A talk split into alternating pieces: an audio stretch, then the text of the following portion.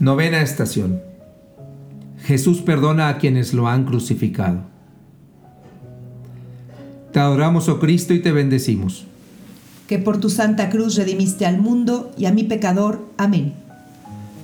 Cuando llegaron al lugar llamado la calavera, los crucificaron a él y a los malhechores, uno a la derecha y otro a la izquierda.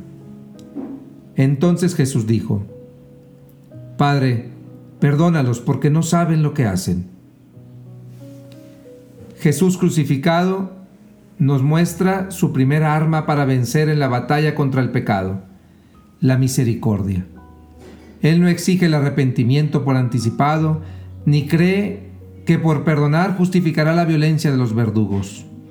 El crucificado nos da testimonio que ni la injusticia más atroz merece el odio como respuesta, sino la misericordia.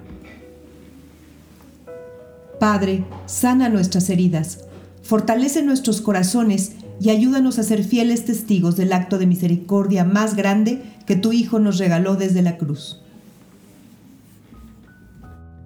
Padre nuestro que estás en el cielo, santificado sea tu nombre, venga a nosotros tu reino, hágase tu voluntad en la tierra como en el cielo. Danos hoy nuestro pan de cada día. Perdona nuestras ofensas como también nosotros perdonamos a los que nos ofenden.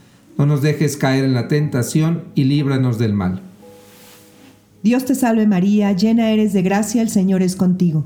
Bendita eres entre todas las mujeres y bendito es el fruto de tu vientre Jesús.